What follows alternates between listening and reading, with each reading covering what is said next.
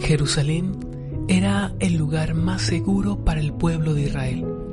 Era su lugar de refugio y protección porque allí encontraban la presencia de Dios. Así como era su fortín, también era su debilidad y Jesús se lo advirtió a sus amigos.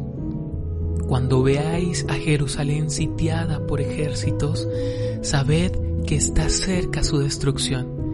Caerán a filo de espada, los llevarán cautivos a todas las naciones. Jerusalén será pisoteada por los gentiles, hasta que a los gentiles les llegue su hora. Nuestra seguridad debe estar puesta en Dios. Nuestro refugio debe ser el corazón de Dios, pues el cielo y la tierra pasarán, es decir, todo Pero Él, Dios, ni sus palabras ni sus promesas pasarán. Por eso, Jesús nos interpela hoy en torno a nuestras seguridades. ¿Cuál es tu Jerusalén hoy? Tu relación, tu trabajo, tus amigos, tus planes, tu empresa, tus ahorros, dónde estás depositando tu confianza, tu seguridad, tu colchón para una eventual caída.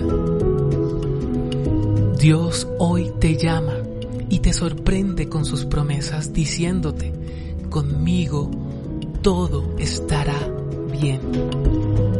Pues cuando empieces a ver que lo que tú creías seguro para ti se desmorona frente tuyo y empiezas a comprender y a darte cuenta que tu seguridad solo es Dios, entonces llegará a ti la promesa de Jesús, que se encuentra en Lucas 21, 28. Cuando empiece a suceder todo esto, levantaos, alzad la cabeza, se acerca vuestra liberación. No esperes a que el mundo se te caiga encima para abrir los ojos.